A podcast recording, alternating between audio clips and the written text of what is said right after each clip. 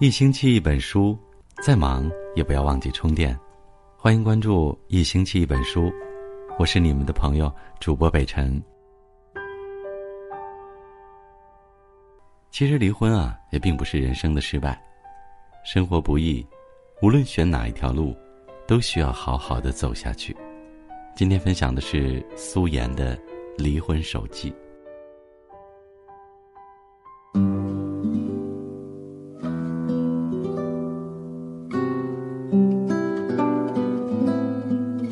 离婚整一年，而今我才有勇气写下这些文字，直面真实的内心，也直面我的前半生。离婚是我提出的，办手续的那天，虽然决心已定，但中途我还是几次找借口跑到了办证大厅的门外，悄悄擦掉了夺眶而出的泪水。婚姻内的不快乐是真的，但结束婚姻的痛。也是真的，哪一种滋味都不好受。少年相识，从朋友到恋人，从恋人到夫妻，二十几年，恩怨暂且放后，即便是家里用了多年的一个物件搬家要扔掉时也会不舍。何况是人，有血有肉有感情，共同养育了一个孩子的夫妻。只不过，三十八岁的我已经明白。再痛，再难，终会过去。那天是九月的最后一天，第二天便是举国欢庆的日子，而我，和身边这个参与了我二十多年光阴的男人，即将成为陌路。我想起多年前我还是他女友的那个国庆节，在低城的广场，我穿着红色夹克，扎着马尾，他穿着深蓝色的西服。我依偎在他身边，刻意半弯了膝盖。定格的照片里，他紧紧揽着我的肩膀。我微收下巴，腼腆笑着。太阳很好，照在彼此年轻的面庞上，有光。青春那么美，爱情那么长。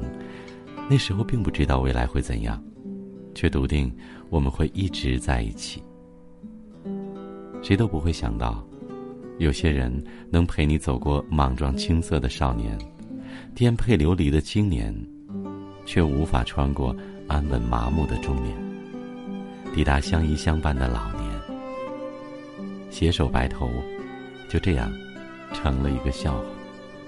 办完手续，我向西，他往东，沉默转身，各奔前程。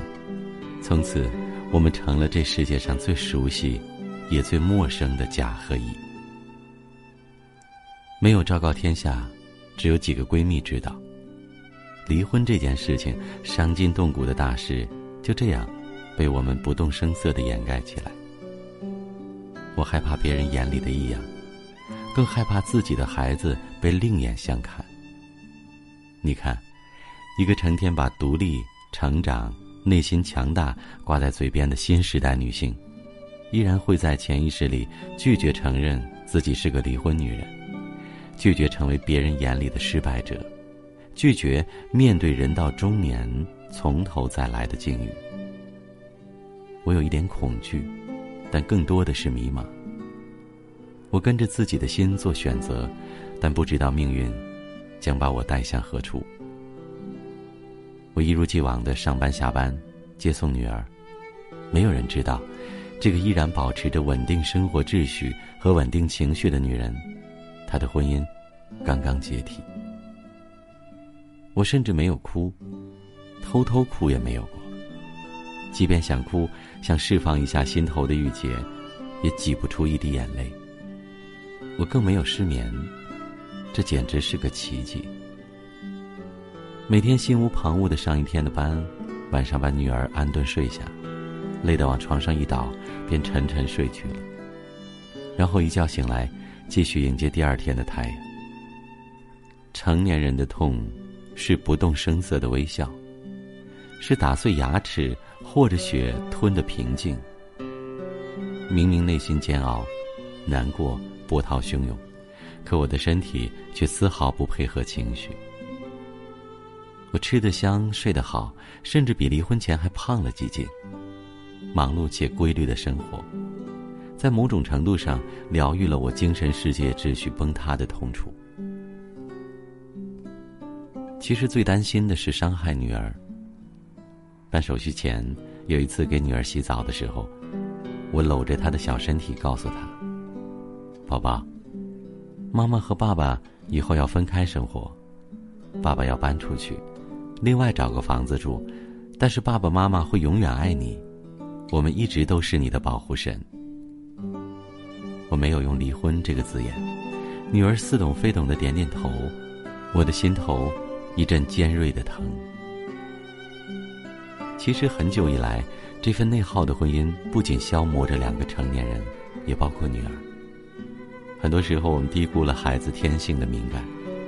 爸爸妈妈之间有没有爱，有多深的爱，孩子完全能感受到。他只是不会表达，努力的装作幸福，维持一个和谐的假象，与揭开暗疮、袒露鲜血淋漓的事实，无论哪一种境遇，对于一个年幼的孩子都是残忍的。可是婚姻就是这样，他死亡的时候，就真的死了。我们都想要回到过去，却发现无论怎么努力，却再也回不去了。我们都想站在一个节点上重新开始，却发现所谓的重新开始，只是个美好的愿望。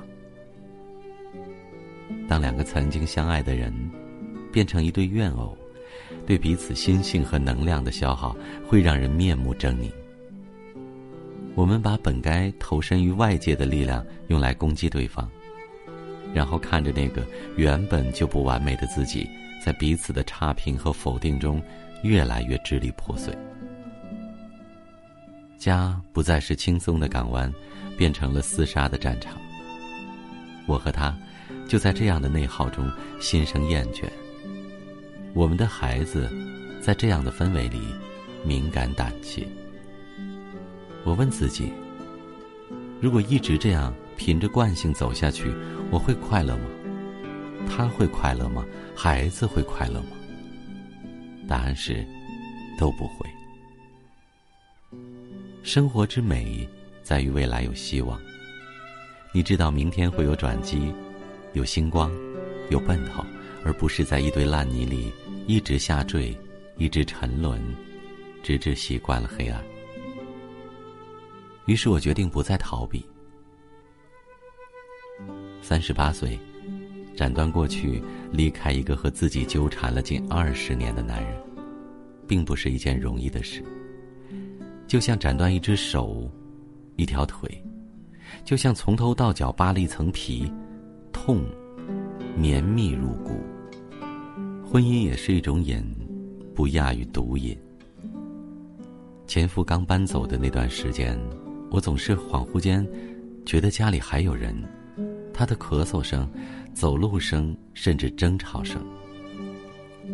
我想过把房子卖掉，想过彻底的更换所有的物件，想过换一个全新的环境，从头开始。却发现这是自欺欺人。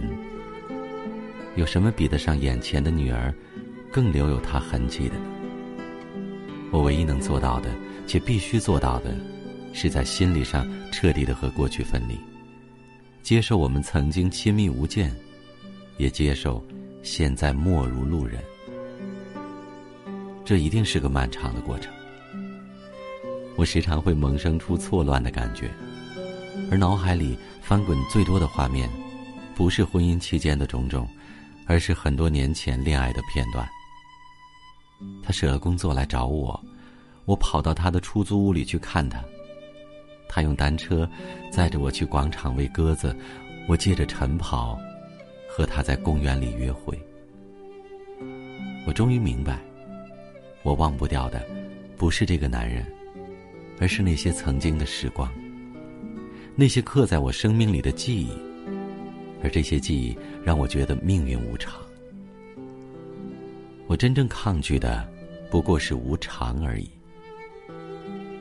佛家总说无常，三世牵留不住，所以无常。诸法因缘所生，所以无常。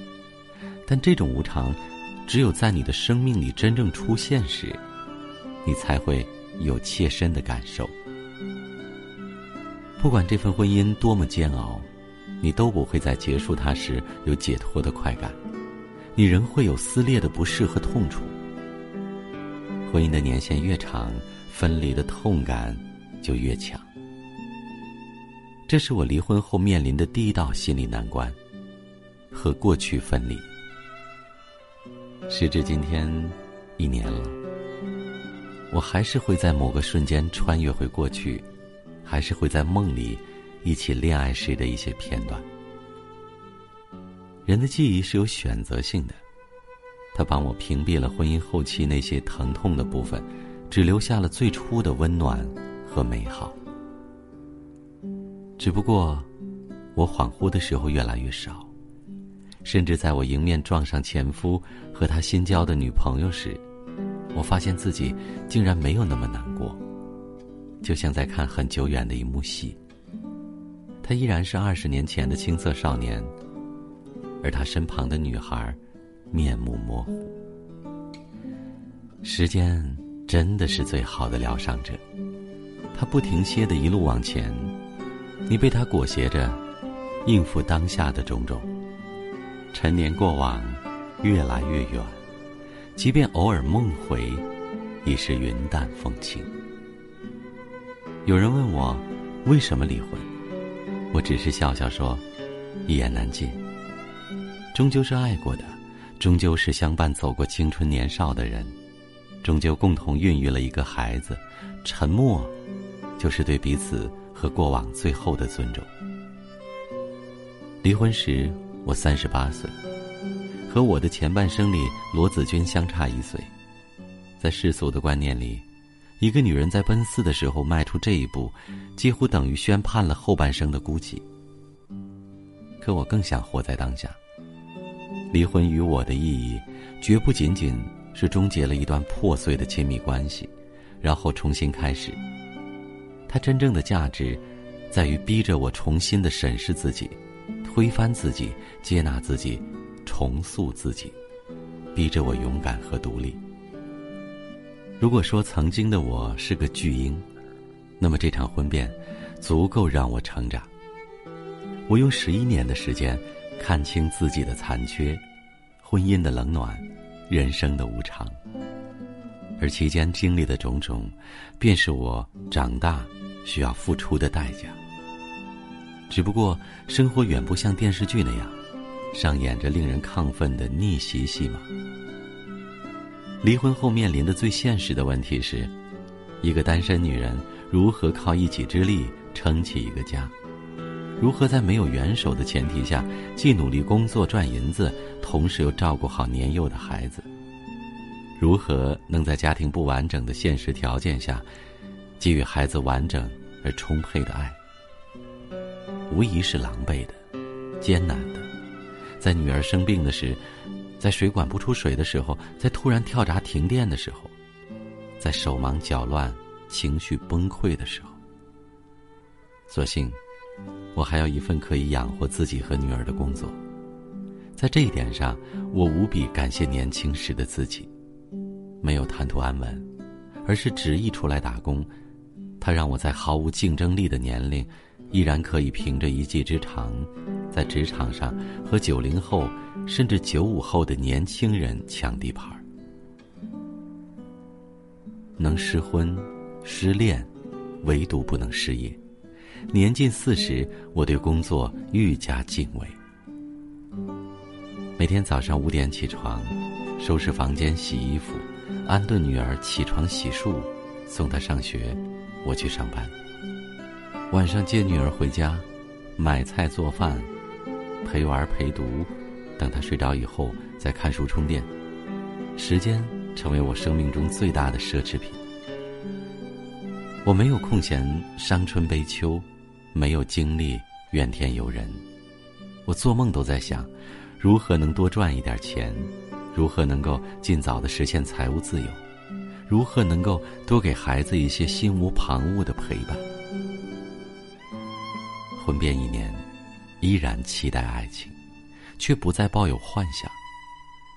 会在看一张图片、一部电影时泪流满面，更能在面对困难时收拾起情绪，坦然面对。更柔软，也更强悍；更平和，也更勇敢。是为成长。很多人以为结束一段痛苦的婚姻是快意恩仇，只有经历过的人才会明白，哪怕这份婚姻再煎熬，它要解体时，你仍然会痛，因为他早已经和你成长为一体。而所谓的婚后逆袭，也不过是鸡汤写手们给你的一味安慰剂。离婚前的日子有多难？离婚后的生活也不会轻松到哪。一段关系的终结，只是让你照见了自己，让你能有机会反思、成长、修正。愿每一个身在爱中的人都能够珍惜爱，愿每一个走出婚姻的女人都能遇见最好的自己。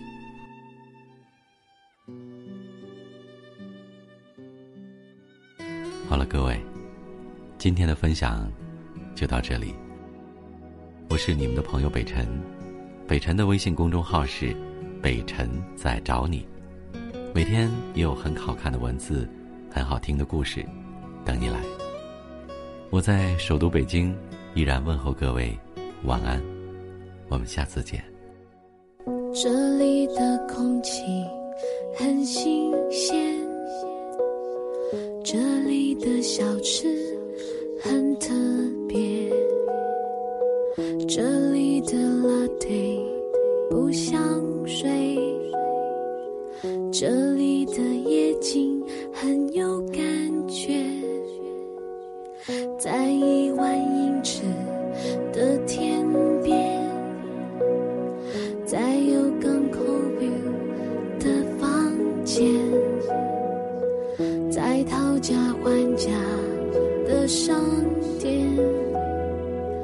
在凌晨喧闹。